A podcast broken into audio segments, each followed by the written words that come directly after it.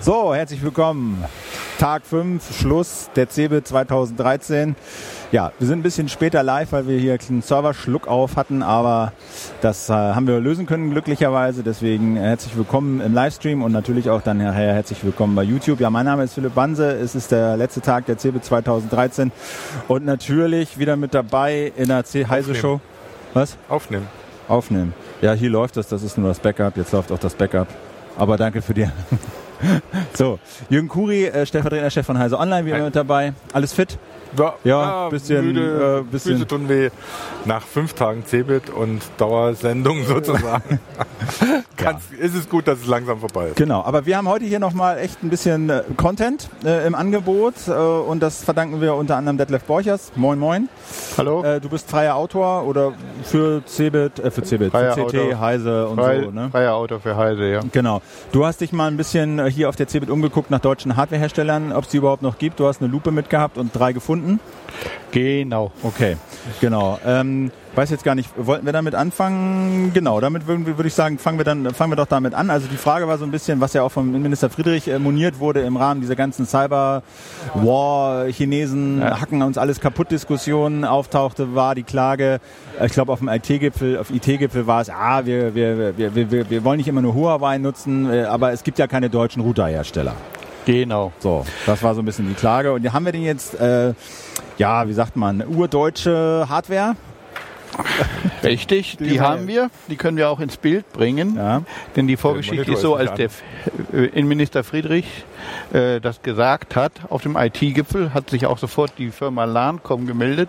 Ja. Und diesen deutschen Router, der sicherheitszertifiziert ist vom BSI, Bundesamt für Sicherheit in der Informationstechnik. Ja. Und ähm, der Router wurde gleich zum Messebeginn Herrn Friedrich vorgestellt, der extra deswegen in die Halle 13 ganz weit draußen hingefahren Und was ist jetzt das Besondere an dem? Also man sieht der, wird in, der wird hier in Deutschland gebaut, konstruiert. Es ist keinerlei äh, Überwachungsschnittstellen in diesem Router vorhanden, sagt LANCOM.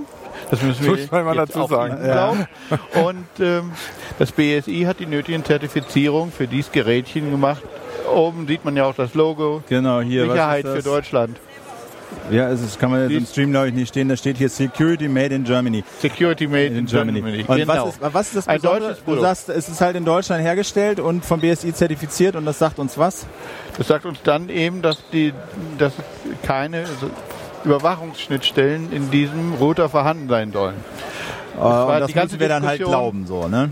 Ja, man kann auch auf Heise Online sehr schön lesen, wenn man Huawei eingibt und äh, Verdacht, dann kommen so 10, 20 Meldungen, dass in den USA, in Europa immer mal wieder die Verdachtmomente geäußert wurden, äh, dass Huawei vielleicht bei den Chinesen ein bisschen zu sehr auf, nach China hin orientiert ist. Ja. Das Witzige war auch, als ich diesen deutschen Router besuchte bei LANCOM, ähm, die haben den Stand genau gegenüber von Huawei. Ah ja, okay. Kleinen, kleinen äh, Stichwort, Stichwort Besuch, du hast auch ein, ein Video gemacht dazu, ne? Ja. Äh, beim Stand, dann zeig das doch mal.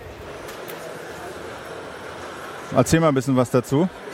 Also ja, das ist jetzt der Stand, die, produzi die produzieren eine, eine, Reihe von Routerprodukten, Netzwerkprodukten. Jetzt sehen wir den Schwenk rüber und da ist der große, große, ein riesengroßer Stand von Huawei, die mit ihrer Router-Hardware eigentlich den Markt zurzeit dominieren. Okay. Im LTE-Bereich sind die fast äh, äh, wie soll, nennt man das? Alternativlos heißt das ja heute. Immer. Aber da gibt es immer nur Verdacht, dass sie irgendwelche Schnittstellen drin hätten. Richtig. Bewiesen wurde da noch nichts. Verdacht ne? und der, dieser, dieser Verdacht lässt sich weder ausräumen noch beweisen. Und dazwischen äh, sitzen die Anwender und nutzen ihre Hardware. Ja, es gab, gab in, sowohl in den USA wie in Großbritannien diverse Bedenken. Also es gab dann auch so, ein, so eine Untersuchung von dem, der britischen Entsprechung zum BSI zusammen mit Huawei. Es gibt auch Bedenken immer bei ZTE, auch ein chinesischer Hersteller, der vor allem für seine Billig-Smartphones inzwischen bekannt geworden ist. In den USA hat Huawei sogar Probleme gehabt mit der Firmenübernahme. Die wollten Dreicom, sich mit Dreicom zusammentun, was dann doch sehr große regulatorische Widerstände, wie man das so schön sagt, äh, ergeben hat, äh, weil eben immer diese Bedenken sind, dass dann Sicherheits, äh, Sicherheitsbedenken da sind, dass dann Abhörschnittstellen da sind, dass dann, wenn Firma, äh, amerikanische Firma Huawei Produkte kauft, dass dann die chinesische Industriespionage Tür und Tor offen hat und ähnliches. Das ist immer, äh, ja. Man weiß es einfach nicht. Ja klar, gerade jetzt in diesem Kontext äh, so von diesen Attacken auf große US-Konzerne hat das natürlich nochmal neue Nahrung bekommen. Ne? China und so, der Verdacht ist da. Mhm. Was hältst du denn von diesem Lancom? Ist das irgendwie ein valides Geschäftsmodell? Ist das ein, äh, haben wir damit äh, größere Sicherheit vor äh, Cyberattacken, weil das BSI einen rein in Deutschland produzierten Router zertifiziert? Ist das, Jürgen, ist das irgendwie naja, das BSI hat ja zumindest eine Reihe von sogenannten Schutzprofilen entwickelt. Ja. Also eine Anforderungsliste, was äh, in diesem Router an Technik drin sein muss, was die können muss und, und äh, wie die Schnittstellen auszusehen haben. Das ist von sich aus sehr gründlich definiert und wir haben ja auch die ganze Debatte bei diesen Lesegeräten für die Gesundheitskarte, bei den Kartenlesern für den Personalausweis. Das sind noch höher klassische Sicherheitsanforderungen. Da klebt dann auch das kleine BSI-Logo drauf. Ja. Dass man sagen muss, die Kommunikation ist wirklich sicher. Die Daten aus der Gesundheitskarte laufen nur zu diesem Rechner und nirgendwo anders ja. hin. Und der Personalausweis wird auch okay. nur sauber aus. Also absolute Sicherheit gibt es wie immer nicht, aber man hat ein bisschen mehr. Ja, ich meine, bezeichnend ist es schon, dass wir natürlich mit äh, äh, mit der Entwicklung der, der, Digitalisierung, mit der Globalisierung da auf ganz neue Probleme stoßen. Weil früher hat sich da keiner Gedanken gemacht. Man hat ein Gerät gekauft und äh, entweder es hatte Sicherheitslücken oder es hatte keine. Und meistens gab es irgendwelche Sicherheitslücken, die dann irgendwann bekannt wurden. Ähm, es war irgendwann klar, dass natürlich die Strafverfolger auch äh, Abhörschnittstellen in Kommunikationsgeräte haben wollen, weil sie natürlich auch da überwachen wollen. Ähm, aber dass dann plötzlich Industriespionage so eine Rolle spielt auf der technischen Ebene, dass man sagt, äh, dass die Geräte eben auch Industriespionage sicher sein müssen. Das ist, äh, dass man aufpassen muss, wenn Cyberwar anfängt oder so, dass man dann nicht vom Gegner Geräte hat, die dann, das sind irgendwie so ganz neue Aspekte, die bis dahin führen, dass man überlegen muss, wie sich denn irgendwie Völkerrecht auf zum Beispiel solche, solche Maßnahmen einstellen muss, weil dann sind ja solche, solche, solche Backdoors sind ja im Prinzip Kriegsmaßnahmen. Wie, wie geht man mit sowas um? Was, das ist völkerrechtlich, ist ja Cyberwar auch überhaupt nicht geregelt, überhaupt ja, nicht. Was dann ja auch eine ganze Menge deutscher Firmen betreffen könnte. Wir haben diese ganzen äh, tollen deutschen Exportschlager von, äh, wie heißt das, Finn, äh, hier Gamma, äh, Finspy und so, ähm, die ja mindestens so Dual-Use-Waffen sind und auch völlig ungeregelt bisher sind. Ne? Genau. Das also das ganz, steht uns alles ein ganz vor, ne? großes ne? Problemfeld. Okay, du warst noch bei Christmann, einem zweiten deutschen Hersteller, der hier auch präsent ist. Was machen die? Ja, das ist eigentlich ganz lustig. Wenn man mal die Geschichte zurückverfolgt, ist es so, die Cebit entstand ja, weil die Hardwarehersteller immer größer wurden. Das war damals Nixdorf, die groß waren, einen Riesenstand hatten. Das war Siemens. All diese Firmen existieren ja heute nicht mehr. Also es gibt ja jetzt noch Fujitsu, die in Augsburg eine große Fertigung haben, sozusagen als historisches Relikt dieser äh, Erbfolge. Aber ansonsten ist erstaunlich wenig, was auf der Cebit an deutschen Hardwareherstellern da ist. Wir reden davon, dass wir ein Hightech-Standort sind, aber auf der Hardware-Seite, da gibt es in der Messtechnik, im, im Embedded Systems-Bereich jede Menge Sachen, Rode und Schwarz zum Beispiel oder die Fritzboxen und sowas. Aber eben bei den Computern, da sieht es schon sehr müde aus. Das sieht da ja insgesamt sehr müde also aus mit Computern. Also wundert mich jetzt nicht so, dass da die Deutschen nicht alle äh, auf naja, diesen auf Es gibt Spezialcomputer, diese Thin Clients von Eagle, Happyware gibt es da noch, Transdata, Wortmann und ich war bei der Firma Christmann, weil die hat eine Besonderheit. Die ist wirklich die einzige Firma, die äh, vom mhm. kleinen Desktop bis zum großen äh, High-Performance-Computersystem alles anbietet und selber baut und konstruiert. Hier sehen wir das an einem Stand. Das ist der Simpi, das ist ein, das ganz verwackelte Kistchen da vorne. Du hast dich so ein bisschen an diese Spionage-Ästhetik angepasst, ja. ne? ja, kann man sagen. Das ist ein, ein, ein Koffer, um eine Cloud wegzutragen für maximal 70 Benutzer. Äh, das ähm, was Ding, was wir gesehen haben. Also was heißt, was meint das? Ich Cloud noch schon. Ja, mach nochmal, genau. Ja, eigentlich müsste man den Stand sehen. Ja. Genau, das Ding da. Mach mal Stopp. So. Haben wir den falschen Video. Das ist das Ding oder was ist es? Nein, nicht? Äh, wenn man über den ganzen Stand schwenkt, dann sieht man all die, die ganze Palette aller Produkte, die Okay, diese aber das Firma ist jetzt hat. diese Kiste oder diese, diese Kiste ist ein tragbarer eine tragbare Cloud für 70 Anwender. Das da, was du da jetzt hast, oder wie? Nein, das ist diese Kiste, Ach die so. da im Bild zu sehen okay. ist. Und was ich jetzt mal Lass mal ganz kurz, ganz kurz, ganz kurz, ganz kurz. Äh, Cloud für 70 Anwender heißt, du drehst die Kiste irgendwo hin und das ist ja, sozusagen... Und 70 Anwender können darauf Cloud-Services fahren. Welche, die also nur speichern und Dateien austauschen oder auch Kalender-Sharing? Äh All das machen, ja genau. Ah, okay. Es ist, es ist sehr, laut Auskunft von Herrn Christmann, ist das ein tolles Produkt, was hier auf der Messe angenommen wird. Es gibt offensichtlich ja. Firmen, die brauchen eine lokale Cloud, ohne Verbindung zum Internet, aber mit ordentlicher Rechenpower dahinter. Okay. Das ist ein ziemlich äh, großes System. Okay. Und auch wenn man dieses kleine Ding nochmal. Ja, genau, zeig mal her hier. Das ist auch von der Firma Christmann. Das, ist, das Ding heißt Theo, ist eine äh, Cut Workstation eigentlich. Da ist sehr, sehr viel Rechenpower drin. Und Theo steht für Syn Economic Office. Äh, okay. Und wenn wir das jetzt aufschrauben würden, finden wir da natürlich Komponenten, die aus Taiwan kommen und sonst woher. Aber die Platinenlayout, all das wird äh, bei der Firma Christmann gemacht. Und, und die haben zusammengeschraubt oder wie? Nicht zusammengeschraubt. Das, ist, die, das wird richtig zusammengebaut. Die High Performance Computing Sachen ist so, dass sie mit, auch im Bereich der Supercomputer äh, beim letzten Wettbewerb der Supercomputer sogar einen Preis gewonnen haben. Und äh, inwiefern ist das ein deutsches Produkt, wenn es taiwanesische Produkte sind, äh, in, nicht in Deutschland zusammengeschraubt werden? Das Doch, in, es wird in Deutschland zusammengebaut äh, äh ah. und die, die, das gesamte Layout wird hier gemacht und dann gibt es natürlich bestimmte Einzelkomponenten, die man in Deutschland nicht mehr gefertigt kriegt. Okay. Ne? Aber okay. die, äh, im Prinzip ist es äh, entwickelt, designt, äh, proto, äh, und dann auch letztlich zusammengebaut hier in, hier in Deutschland. Ne? Okay. Eine weitere Sache, die du noch angeguckt hast und die jetzt auch so ein bisschen im Rahmen dieses ganzen Merkel-Phone-Debatte, die ja hier auch vorgestellt wurde, äh, ist GSMK. Die Kollegen stehen hier irgendwie, wir sehen hier im Hintergrund, warte mal, ich schalte mal gerade auf, auf äh, mich und dann sieht man im Hintergrund nämlich hier diesen Koffer. Ähm, das ist eine... Genau, und es gibt hier dieses Telefon. Äh, das ist, ähm, erzähl mal ein bisschen was dazu. Achso, warte mal, jetzt die andere Kamera hier deine, nee, das ist Jürgen. So, hier ist das Telefon. Was ist das, Detlef? Das Interessante an dem Kryptophon ist äh, nicht nur, dass da irgendwie noch ein Logo von Sammlung steht, sondern dass da drin Android ist als Betriebssystem, aber in einer gehärteten Variante, die äh, keine Sicherheitslücken hat, die zertifiziert werden kann, die äh, ein Verschlüsselung, eigenes Verschlüsselungssystem ist.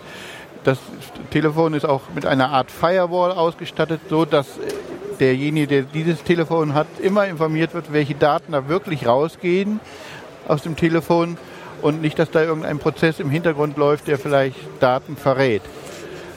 Dazu kommt bei diesem ganzen Gerät die Verschlüsselung, ja. also eine Drei-Wege-Verschlüsselung da drin drauf und eben so, so Zusatzsachen, dass man genau äh, GPS wirklich abschalten kann, dass dieses nicht lokalisiert werden kann und dass im Rahmen des Verschlüsselungsstroms bei, bei einer äh, bestehenden Telefonverbindung nicht herausgefunden werden kann, dass das ein verschlüsselter äh, vertrauliches Gespräch zwischen Managern oder sonst was genau. ist. und da gibt es halt, halt hier im Hintergrund, sieht man das so ein bisschen, da gibt es halt so einen ganzen Koffer dazu mit Solarzelle, Satellitenverbindung und da kann man das Teil dann äh, reinstecken und ist quasi autonom, oder wie?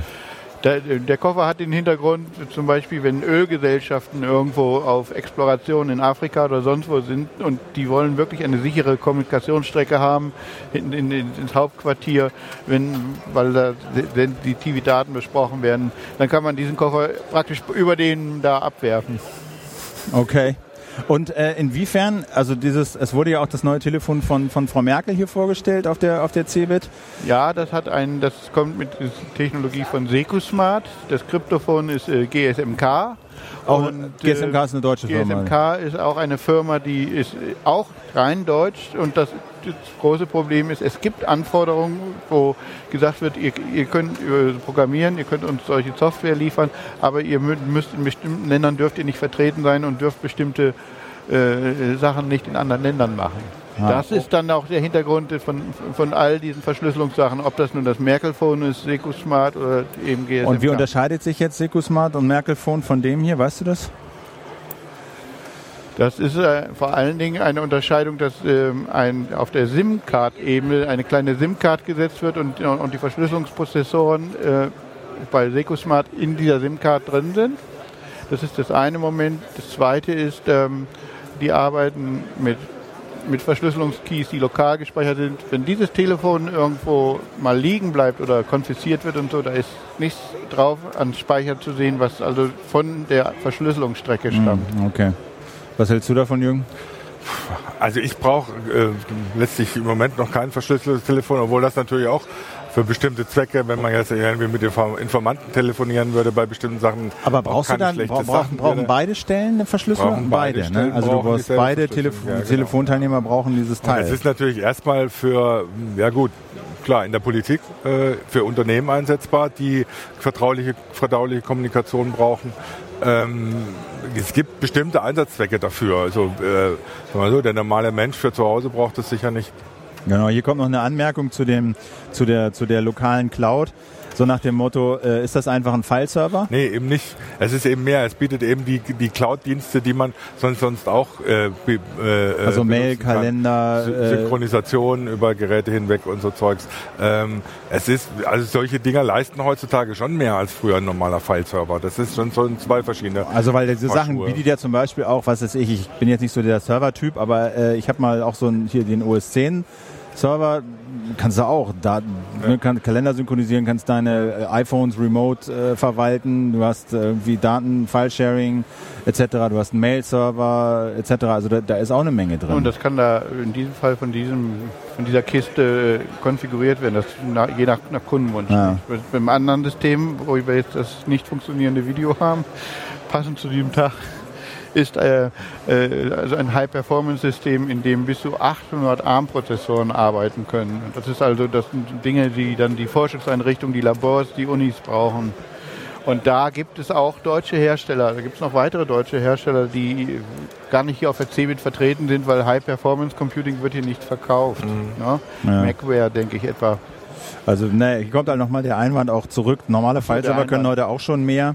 Also FreeNAS, Open Media Vault. Ist doch egal, ob die Dienste auf einem oder auf mehreren laufen.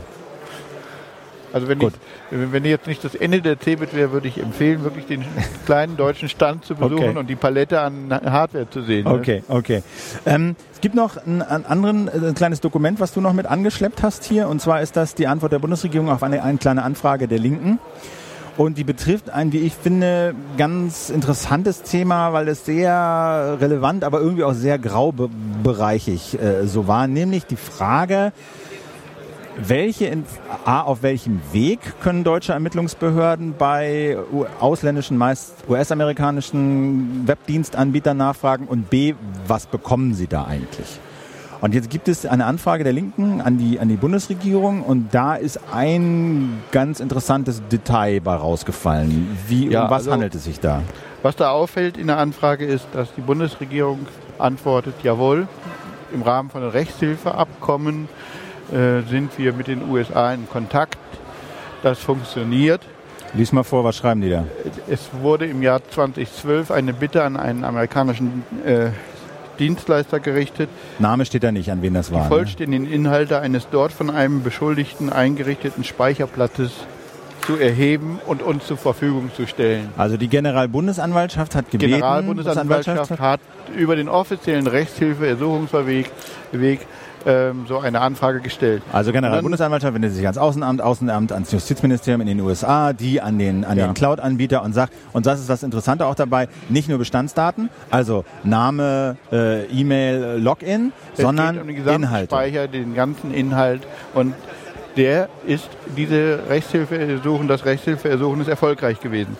Es heißt dann nämlich weiter, das Rechtshilfeersuchen ist im Jahre, im Juli 2012 seitens der USA erledigt worden. Weiterhin ist zu bemerken, dass es bei der Stellung eines Rechtshilfeersuchens häufig nicht bekannt ist, ob der Provider die arbeitenden Daten, die erbetenen Daten auf einem lokalen Server oder in der Cloud gespeichert so, hat. Das jetzt, ist ein großes Problem. Genau, jetzt lass uns das mal einordnen. Was sagt uns das? Also, ähm, mir sagt das erstens, A, es, das Argument der Ermittlungsbehörden ist immer gewesen, ja, Rechtshilfeersuchen, die gibt es, aber sind de facto wertlos, weil es Monate dauert, extrem kompliziert ist. Und wenn dann das deutsche Außenamt beim Justizministerium anfragt, dann wird das häufig nicht beschieden, sondern mit US, äh, irgendwie AGB oder Datenschutz oder, oder, oder abgelehnt. Funktioniert also nicht. So, und hier ist jetzt mal der Beweis, naja, es kann schon funktionieren. Zweitens, das große Problem oder wo, wie die Ermittlungsbehörden darauf reagieren auf dieses angeblich sehr zähe Rechtshilfeersuchen ist, sie wenden sich einfach mal unter der Hand auf direkten Weg an die Anbieter, so an Twitter und Google und sagt, pass mal auf, wir haben eine Rechtshilfeersuchung gestellt, das dauert, äh, das dauert zwei Jahre, ähm, wie wäre es denn, wenn ihr uns das mal so rausgibt? Und dann kann es nämlich vorkommen, dass Google und Facebook und, und Twitter das prüfen und sagen so, ja, ja, wir haben uns euer deutsches Recht mal angesehen und nach unserer Meinung ist das legitim und dann werden die Daten ausgeliefert. Oder auch nicht. Und das ist ein, finde ich, schwieriges Ding, weil es halt überhaupt nicht reguliert ist. Weil das meine Privatsphäre allein abhängt vom Gutdünken der Diensteanbieter. Ich habe auch mit dem, mit dem Sprecher der Berliner Polizei da mal drüber gesprochen und der sagte, natürlich fragen wir auf dem kleinen Dienstweg die Anbieter an. Und wenn die uns die Daten rausgeben, ohne richterlichen Durchsuchungsbeschluss, einfach so, natürlich nehmen wir die. Und es gibt auch kein Bewertungs, äh, hier Verwertungsverbot vor Gericht für sowas. Der sagt, im Prinzip liefern uns die Daten freiwillig aus und dann verwerten wir den natürlich. Ja, das ist ein ganz heikles Thema. Ähm wenn man auf Heise Online nach dem Namen Mirko Manske sucht, dann findet man dort einen Artikel von mir, den ich auf dem Grünen Polizeikongress verfasst habe. Da hat nämlich mal ein Mensch, äh, dieser äh, Cybercrime, oberste Cybercrime-Ermittler des BKA, so ein bisschen geplaudert, wie die Arbeit aussieht, wenn die tatsächlich einer Spur hinterhergehen. Und dann hat er gesagt, äh, dass er im Falle der Amerikaner direkt mit dem FBI kommuniziert. Ja per Mail, per Telefon und sonst was. Und zum gleichen Zeitpunkt wird der große Elefantenweg angestoßen, wie er das nannte. Das war so ein richtig schöner Ausdruck. Das heißt also, da geht das Rechtshilfeersuchen los, das geht, ähm, wird im Auswärtigen Amt übersetzt, das wird dann übermittelt zur Botschaft, die wiederum zum äh, Foreign Office geht und dort geht uns dann runter bis zum FBI und wenn die Ja sagen, geht das wieder zurück, alles wird wieder übersetzt und ist dann äh, juristisch da. Ja. Es gibt aber Wege, diesen Elefantenweg sozusagen abzukürzen. Das ist eben die Sache. Genau, und, und das ist halt echt ein auch problematisches Verfahren, weil das eigentlich äh, un, unreguliert ist. Selbst wenn die Polizei weiß, wenn mir dieser E-Mail-Anbieter wirklich das gesamte E-Mail-Postfach desjenigen ausliefern will, ist es zumindest sehr, sehr wahrscheinlich, dass wir einen richterlichen Durchsuchungsbeschluss bräuchten, um das durchzusetzen. Ja. Wenn die aber klingeln und der E-Mail-Anbieter gibt es ihnen freiwillig, dann ist diese formale Überprüfung hinfällig. Ja. Also das Problem bei der ganzen Geschichte ist natürlich, ähm, erstmal die, die, die Anbieter dürften das eigentlich gar nicht. Also es gibt immer wieder so, so Berichte, einzelne Firmen, Twitter gehört dazu, Google oder so, machen dann manchmal um so, so einzelne Anfragen. Selbst wenn es richterliche Anfragen sind, großes Trara, wir geben nichts raus und so, geht es dann zweimal hin und her und dann werden sie doch durchs Gericht gezwungen. Ähm, was da alles im Hintergrund läuft, das kriegt man ja oft gar nicht, gar nicht mit, was dann tatsächlich an Anfragen reinkommt. Es ist auch so, dass jeder, im Prinzip jeder, der eine Website betreibt, immer wieder mal damit konfrontiert wird. Da hat irgendeiner was gepostet, kommt eine Firma an, sagt, gibt uns den Namen, gibt uns den Namen, wir wollen den verklagen.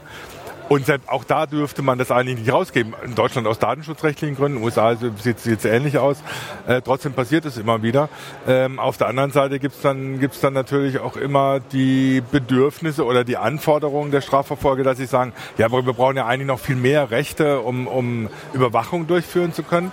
Äh, wo sie in, in der realen Praxis eigentlich schon alles äh, machen, was sie, äh, was sie denn so gerne tun hätten. Sie würden das gerne nur verrechtlichen.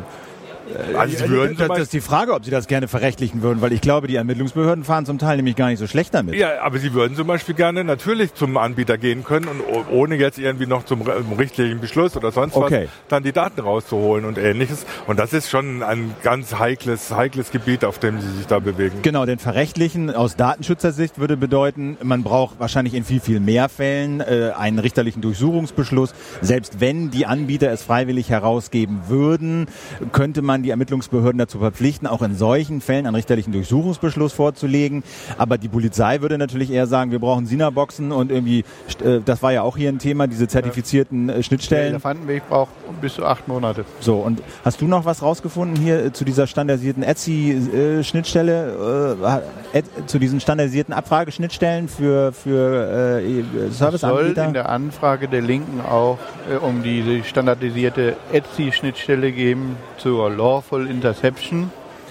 Äh, und da wird eine neue Schnittstelle gerade konfiguriert zur Lawful Interception von Voice over IP. Ah. Und ähm, also ähm, Lawful Interception. Details dazu sind der Bundesregierung selber noch gar nicht bekannt. Ah. Es ist aber wohl so, dass die, die Etsy solche Sachen anstößt, um zu sagen, ja, wir müssen auch wir müssen auch Skype irgendwie ausleiten können, nicht? Weil das ist ja potenziell ein ziemlich heißes Ding, das nämlich berühmte, diese äh, TK, TKÜ. Das berühmte Quellen-TKÜ kommt dann nämlich dran, dass es in Deutschland das BKA versucht, etwas auf den Rechner zu installieren, einen Trojaner drauf ja. zu schmuggeln oder irgendetwas, ähm, der dann genau, wenn das Telefonat geführt wird, das Gespräch mitschneidet und wenn das Telefonat zu Ende ist, auch wieder aufhört in der Quellen-TKÜ ist ja nicht die gesamte Überwachung eines Rechners erlaubt, sondern nur das Telefonieren. Und wenn man da Standards hätte, ja. Schnittstellen hätte, vielleicht bräuchte man da nicht mit irgendwelcher Ja, aber das ist ja schon, aber das ist ja schon interessant, weil es sozusagen, also sie versuchen, das Ziel der Ermittler ist, also Quellen-TKÜ durchzuführen, also VoIP-basierte Gespräche auf dem Rechner äh, äh, mitzuschneiden. mitzuschneiden. Ganz Dafür ist diese Trojaner in der Überwachungsmaßnahme genau. mitgehört. So und da um, um da darum dreht sich diese ganze Trojaner-Diskussion, inwiefern man das jetzt wirklich darauf beschränken kann, wenn man so einen Trojaner drauf hat. Darum dreht sich diese ganze Diskussion. Ja, ihr könnt doch zu Skype gehen und die um genau diesen Service bitten. Das werden die wahrscheinlich unter Umständen auch vielleicht dann tun. Und es gibt jetzt diese Schnittstellendefinition, um das direkt bei den VoIP-Anbietern ja. mitzuschneiden oder abzuhören. Ne? Hat auch einen lustigen Namen, den habe ich aber vergessen. Okay, gibt ja das Internet, schlagen wir nach. So, äh, genug mit Security, würde ich sagen. Äh, kommen wir mal zum, ähm, wie sagt man, zum Schlachtfeld. also, die CeBIT ist zu Ende, die haben heute Zahlen vorgelegt. Ich muss ja mal eben gucken. Ähm, das sind Zahlen, die einladen zum Draufhauen. Also äh, 285.000 Besucher ist so die, die, die, die Planung Ende des Tages. Das wären im Vergleich mit Vorjahr 9% weniger und im Vergleich mit 2011 16% weniger. Es gibt auch weniger Aussteller. Kann man jetzt sagen, äh, freie Bahn mit Marzipan auf dem Weg nach unten. Wie lange gibt es die Cebit noch? Ich glaube noch ziemlich lange.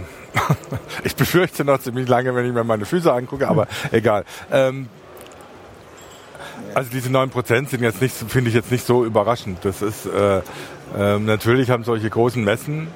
Zum einen haben sie damit zu kämpfen, dass sie was kosten. Das heißt, die Stände sind teuer. Äh, es kostet sehr viel Personal, sie zu besetzen. Und selbst wenn man nur Besucher ist, wenn man nicht aus Hannover kommt, ist es teuer einfach. Man muss hinfliegen, wenn man aus dem Ausland kommt. Das es, es aber es hat ja vorher immer funktioniert. Ah, also aber äh, wir sind nicht mehr 2001 oder 2000 im Hochzeit der New Economy, wo jeder das Geld rausgeschmissen hatte, gerade wie so, so wie es reinkam. Ähm, es gibt immer noch sowas wie Eurokrise und ähnliches, was die Firmen auch merken. Der IT-Branche geht es relativ gut, zumindest in bestimmten, bestimmten Sektoren.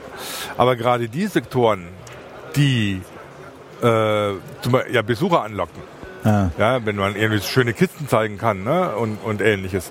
Die sind ja eher von der Krise betroffen. Ne? Aber da muss ich mal sagen, diese Ausrede hat nicht mal der Pressesprecher der CeBIT gebraucht, sondern der hat gesagt, äh, Masse statt Klasse, ja, wir haben weniger klar. Leute, 84 Prozent Fachbesucher. Aber es ist, es ist ein Unterschied, ob du äh, eine große Anzahl unterschiedlicher Hardware präsentierst oder ob du, wenn du jetzt hier äh, um uns rum guckst, irgendwie vor allem Business-Lösungen von für Buchhaltung oder sonst was präsentierst. Äh, da haben die ja schon Schwierigkeiten mit ihren Sketchen, die ja irgendwie völlig albern albern sind, wenn man versucht, eine äh, Personalverwaltungssoftware irgendwie lustig rüberzubringen. Genau, das ist ein bisschen der neue Trend, glaube ich. Ne? So, wir äh, machen ein bisschen Klamauk. Wir machen, wir haben eine schöne Datenbank, Adressverwaltung, Customer Relation Management. Und weil das niemand interessiert, machen wir so ein bisschen Sketch und Parodie und äh, lustige Sachen auf dem Stand. Aber mal im Ernst, also die CeBIT wird es deswegen noch lange geben. Also wenn sie das ist sie im Moment noch. Und wenn sie das schafft, weiter so das Schaufenster der Branche zu sein. Aber was, das, was, was ja. die ja ausmacht, ist, dass alle da sind. Also zumindest alle Bereiche der Branche. Sind sie ja nicht. Sind sie, natürlich. Du kannst alles, du kannst, du findest die Smartphones. Tablets. Ja klar, gehst du zu Samsung und zu Telekom, kriegst du alles. Ja, ich war bei Asus, wollte mir das Phonepad angucken, ja, gut, ja, war nicht da, war in Barcelona. Ganz einfach, weil sie bisher nur ein Gerät von dem Ding haben. Ne? Das kam einfach nicht rechtzeitig rüber wieder. Also, äh, also dieses Argument haben wir doch alles schon auf der MWC gesehen, zählt für dich nicht. Das zählt für Oder mich, beziehungsweise wurde dort vorgestellt und hier nicht. Das zählt für mich deswegen nicht, weil A, die MWC eine reine Fachbesuchermesse ist. Normales Publikum kommt da gar nicht rein. Ja. Zweitens, wer, wer, aus Deutschland ruft, fährt nach Barcelona, um sich ein Handy anzugucken, doch nur derjenige, der äh, fachlich äh, damit zu tun hat. Und die CeBIT ist einfach eine Publikumsmesse äh, für die gesamte Branche. Und das hat damit zu tun, dass sie natürlich das Gesamte präsentiert tatsächlich. Ich habe hier die neuesten Sachen gesehen. Ich habe hier als zum ersten Mal das Surface Pro von, von, von Microsoft in, in Europa gesehen. Ähm, und ich muss, die CeBIT macht es schon seit Jahren nicht mehr, dass hier die Neuheiten präsentiert werden, sondern dass das gesamte Spektrum präsentiert wird. Und das macht den Charme irgendwie so aus. Das heißt, die ganze Branche versammelt sich und äh, plappert, tauscht Gerüchte aus, diskutiert, wie es weitergeht. Äh, und wenn die CeBIT diesen Charakter beibehält, dann hat sie eine Zukunft. Wenn sie jetzt wirklich dahin gehen, dass sie sagen, ja, wir schrumpfen noch weiter, wir werden noch stärker Business to Business und ähnliches, dann endet sie irgendwann wie die Systems.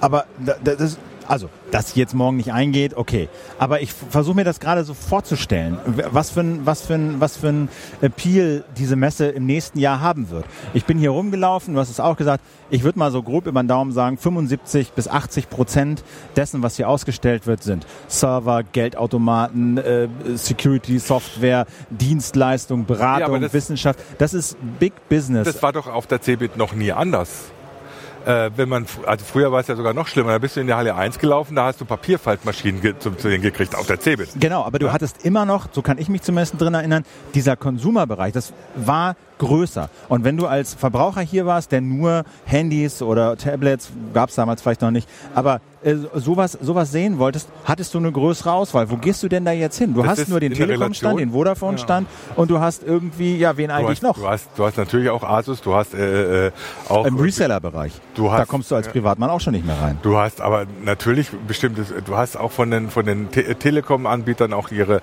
Endkundengeschichten da. Du hast natürlich die Spielehalle immer noch. Die ist zwar so ein bisschen so, ein, so, so, so wie ein Raumschiff. Äh, das ist eine Arena, da, wird da, da, spielen, da spielen Profi, Profi-E-Sportler äh, äh, zocken da um, ja. um Geld auf zwei äh, Riesenbühnen. Aber in Relation zur Größe, die die CeBIT hat, kriegst du äh, anteilsmäßig immer noch genauso viel für den Endverbraucher zu sehen wie 2001, als die CeBIT einfach nochmal viel größer war. Also du meinst nicht, dass sie irgendwas ändern müssen? Ich glaube, ich ich befürchte, dass sie zu sehr in, in den Profibereich, also in den Business-to-Business-Bereich gehen weil das natürlich erstmal das ist, was kurzfristig Geld bringt. Aber dass sie, äh, wenn sie da diesen Weg zu weit gehen, dass sie dann ihre eigene Messe kaputt machen, weil sie eben nicht mehr das Schaufenster der Branche ist.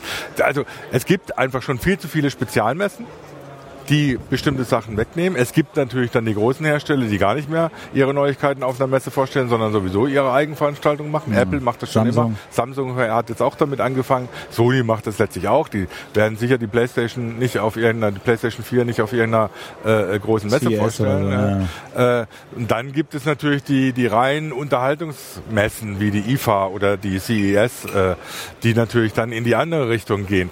Die natürlich aber auch ihre Schwierigkeiten kriegen, weil sie, wenn sie sie jetzt nur Unterhaltungselektronik machen, genauso irgendwann das Problem kriegen, ja gut, äh, wo ist jetzt das Zeug, was dahinter steht? Es muss ja immer noch jemanden geben, der die Unterhaltungselektronik mit Daten vers versorgt und so weiter. Diesen, diesen, dieses Zusammenspiel zu präsentieren, das ist eigentlich die Aufgabe der CeBIT. Und wenn sie das irgendwann aufgeben, dann haben... Was war denn dein Highlight der Woche? Oder dieser, der CeBIT Deadlift? Also die CeBIT hat ja diesmal dieses nette Motto Share Economy. Ja und ähm, hat eigentlich nur diese großen Zahlen behalten, weil zum Beispiel Code N, diese Halle da hinten, so, so viele Startups jetzt auch hierher geholt hat. Und äh, tja, wenn man diese Share Economy äh, ernst nimmt. Ja, die haben ja gesagt, das wäre ein erfolgreich durchgesetztes Thema, damit wäre die CeBIT wieder auf der Agenda. Fürs nächste Jahr hört man ja schon, da wollen die äh, den Begriff Cyber Physical Systems weiter nach vorne bringen. Also wo das die ist eigentlich auch nur ein Modewort. Gibt es auch unter dem Begriff Internet der Dinge, ne? Das, ähm, aber du hast, Maße, wenn die es schafft, da noch neue Themen so zu besetzen, dass sie auch äh, angenommen werden von den Ausstellern, dann könnte sie noch alleine sein. Aber ähm, Frau Merkel hat ja äh, einen Witz gemacht in der Eröffnungsrede, der war gar nicht so schlecht. Sie hat nämlich gesagt, wir sie gehen Industrie 4.0 an und für Europa ist es die Chance, dass beides zusammenkommt. Die Industrie, die echte Industrie, die auch über 900.000 Arbeitskräfte hat, nämlich der Anlagenbau und sowas, und die IT. Und dann könnte man wieder sagen, ist ja eine gute Gelegenheit, die CeBIT mit der Hannover Messe zusammenzulegen. Gut, die was ist war, ja auch etwas geschrumpft. Was war, was war dein Highlight? Okay. Äh, äh, wir machen weiter mit dem Wetter. also schon, also äh, interessant fand ich natürlich schon mal das Surface Pro anfassen zu können. Man hat ja immer, immer gehört, wir haben ja auch hier in der Sendung darüber diskutiert, man hat ja immer gehört, ja, das ist halt schwierig, Intel-Prozessor äh, braucht viel Strom, äh, viele Abwärmung und so und man dachte immer so, naja, irgendwie müssen sie es ja in den Griff kriegen. Und dann halt man die mal gegen das RT und man schon, schon beim ersten Anfassen merkt man, woran das Ding krankt nämlich an der Intel-Hardware. Ja. äh, und das, das, also das war eigentlich schon das Highlight. Das war jetzt überraschend, dass das hier so passiert ist, weil ich hätte jetzt gedacht, dass Microsoft das auch auf dem MBC macht mit dem Surface Pro, aber nein, sie kamen nach Deutschland, äh, nach Europa tatsächlich jetzt auf die Cebit. Ja, wegen der Heise Show. Ne? Argument ist nächstes Jahr wieder zu machen. ähm, und so. also so jetzt tatsächlich, äh, ich war nicht auf dem MWC, ja. habe einen Kollegen gemacht und deswegen ist das auch so ein Ding. Ich habe hier endlich mal geguckt, was jetzt wirklich an neuen Tablets und, und Phones so kommt und wie sich die anfühlen, weil das ist immer schon eine Sache. Viele sagen auch, so Messen werden virtuell. Äh, Glaube ich nicht, weil ja. das Anfassen gerade bei den Mobilgeräten wird irgendwie fast so richtig viel ist, ne? Kleidung anprobieren. Gab es denn so ein, so ein Fail? Also mein Fail, damit kann ich ja anfangen, mein Fail ist Join. Jo mein Fail der Cebit ist Join. Das ist dieser äh, Messaging-Service der, der Telekom Vodafone, die jetzt so gegen iMessage antreten, also iMessage, wo du von iOS zu iOS-Gerät eben umsonst Nachrichten schicken kannst, du die SMS kaputt gemacht hast. Und Telekom, Vodafone, Telekom aber jetzt auch, die wollen halt mit Join so ein Gegending machen.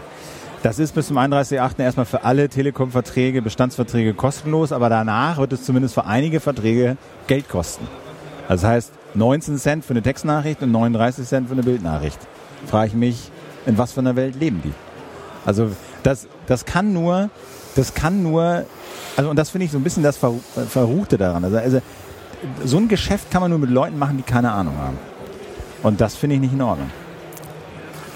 Ja, also ein Fail als Fail ist vielleicht ein bisschen schwierig, weil meine Themen sind ja Personalausweis, Geschichte, DE-Mail, ja, ich will, dann sag mal, dann, dann, erzähl mal vom Siegeszug des ja, elektronischen äh, Personalausweises. Ich sagen, also wenn es einen Fail gibt, dann war das vielleicht die Aussage bei, bei der Pressekonferenz der E-Post-Leute, sie könnten keine DE-Mail machen, nur weil das Postident-Verfahren, mit dem die Leute authentifiziert werden, auch die Ausweisnummer speichert.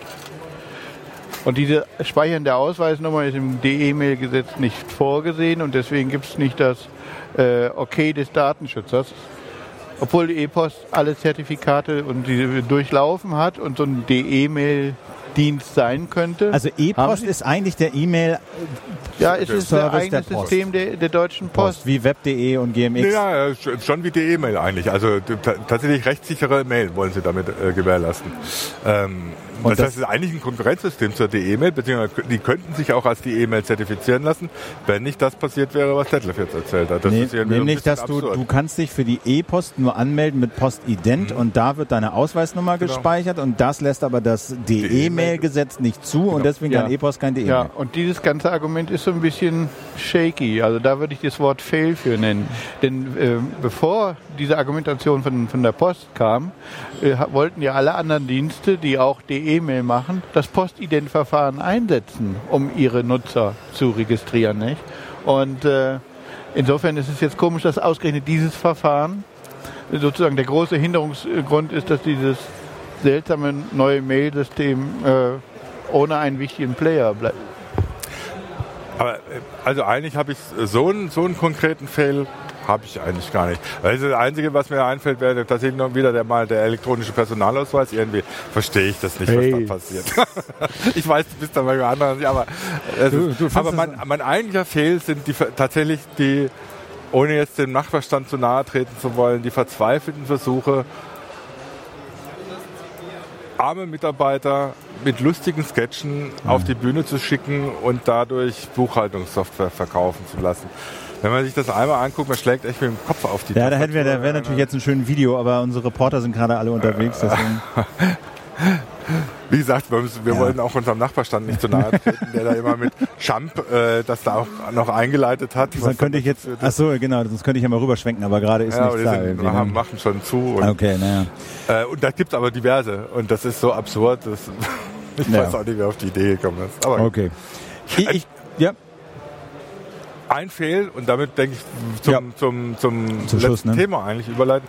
Ein großes Fehl finde ich den Umgang mit Polen. Polen ist Partnerland, Partnerland, ja. Partnerland der CeBIT dieses Jahr. Und die haben auch einen großen Stand mit, mit, mit vielen, vielen, glaube ich, 200 Firmen aus Polen sind vertreten. Und die CeBIT hat das so ein bisschen vorher angekündigt, aber äh, und es sind in der Stadt hängen natürlich überall Plakate, willkommen, auch auf Polnisch, äh, weiß jetzt nicht, wie willkommen auf Polnisch heißt, ja. äh, mit, mit Polen-Fahne. Aber die CeBIT hat eigentlich nichts draus gemacht. Was hätten Sie denn machen sollen? Also wie also, hätte das aussehen sollen? Man muss sich überlegen, dass also so, so ein paar Grund, Grundsachen zu Polen. Also Polen ist äh, die dynamischste Volkswirtschaft der EU im Moment äh, in Europa, ähm, hat einen stark wachsenden IT-Sektor und eine sehr aktive, ideenreiche IT-Szene, die ähm,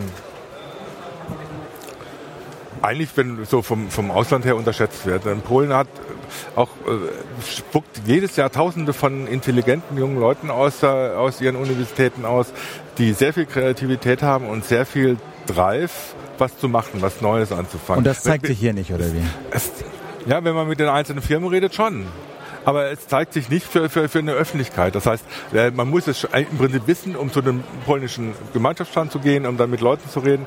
Ähm, es ist aber nicht öffentlichkeitswirksam irgendwie nach außen getragen worden. Und das ist, denke ich, ein Fehler, weil äh, was in Polen, also wenn man zum Beispiel sich in Warschau umschaut, äh, so abgeht, da kriegt man eher das Gefühl, das ist so, so, so eine Aufbruchsstimmung wie 70er Jahre Silicon Valley. Denn vielleicht wäre das ja auch ein Modell für die Zukunft, wenn man sich überlegt, was die CeBIT denn eigentlich werden könnte und du dann mal mit diesen ganzen Startup-Leuten redest, ja. die du die europäische Startup-Szene beobachten. Die sagen nämlich Berlin, ja, ja, Berlin ist gerade viel los, aber so bisschen das, das Newcomer-Wesen spielt sich halt ab in Warschau, Budapest, Prag, ja, auch Ukraine sogar. Wäre das ein Weg, wie die CeBIT sich dorthin zu öffnen und das ein bisschen reinzuholen? Ja, klar. Also ich fand es damals ein bisschen absurd, Kalifornien zum Partnerland zu machen. Äh, das hat zwar für, das hat für viel Aufsehen erregt, aber nur deswegen, weil Schwarzenegger dann plötzlich zur Messe gekommen ist, äh, was irgendwie so inhaltlich überhaupt nichts bewirkt hat. Ne? In Polen haben sie irgendwie so ein bisschen hinten, hinten runterfallen lassen. Ich meine, der Tusk ist jetzt auch nicht, ist nicht Schwarzenegger, publikumswirksam ne? wie Schwarzenegger, ähm, aber der hat vielleicht mehr zu erzählen als Schwarzenegger. Äh, und der hat vielleicht auch mehr zu berichten aus seinem Land. Das ist auch, es ist auch nicht nur die Branche selber, es ist so diese ganze Stimmung, die da herrscht. Ne? Wenn man in Warschau abends unterwegs ist, das ist äh, querliger als Berlin, das ist wie Berlin Mitte ohne Hipster.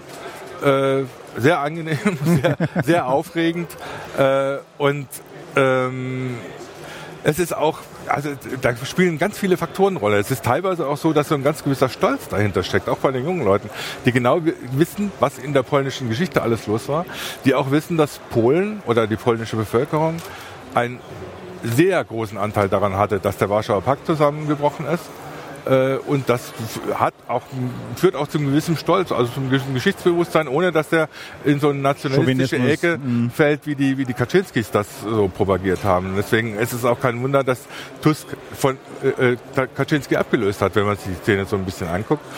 Und das alles macht Polen aus und das macht auch so eine Stimmung aus, wo ich denke, da ist echt viel los. Und das können, könnte die CeBIT, solche, solche Aufbruchstimmung oder solche Kontakte gerade zu osteuropäischen Ländern könnte die CeBIT tatsächlich viel stärker mhm. fördern. Okay. Ja, ich würde sagen, machen wir einen Deckel drauf. Fast. Ja. 40, 42 Minuten. Ja, das war die CeBIT. Genau. Das war die heiße Show. Show. Also, ja, also ich weiß Vielleicht bald wieder? Ja, also das liegt nicht an mir. Also mir hat es tierisch Spaß gemacht. Von so ein paar äh, Macken hier und da, äh, da hat es technisch finde ich gut geklappt. Ich bin so mit unserem Setting hier ganz zufrieden gewesen, also auf dem Stand. Man hat so ein ja. bisschen was mitgekriegt.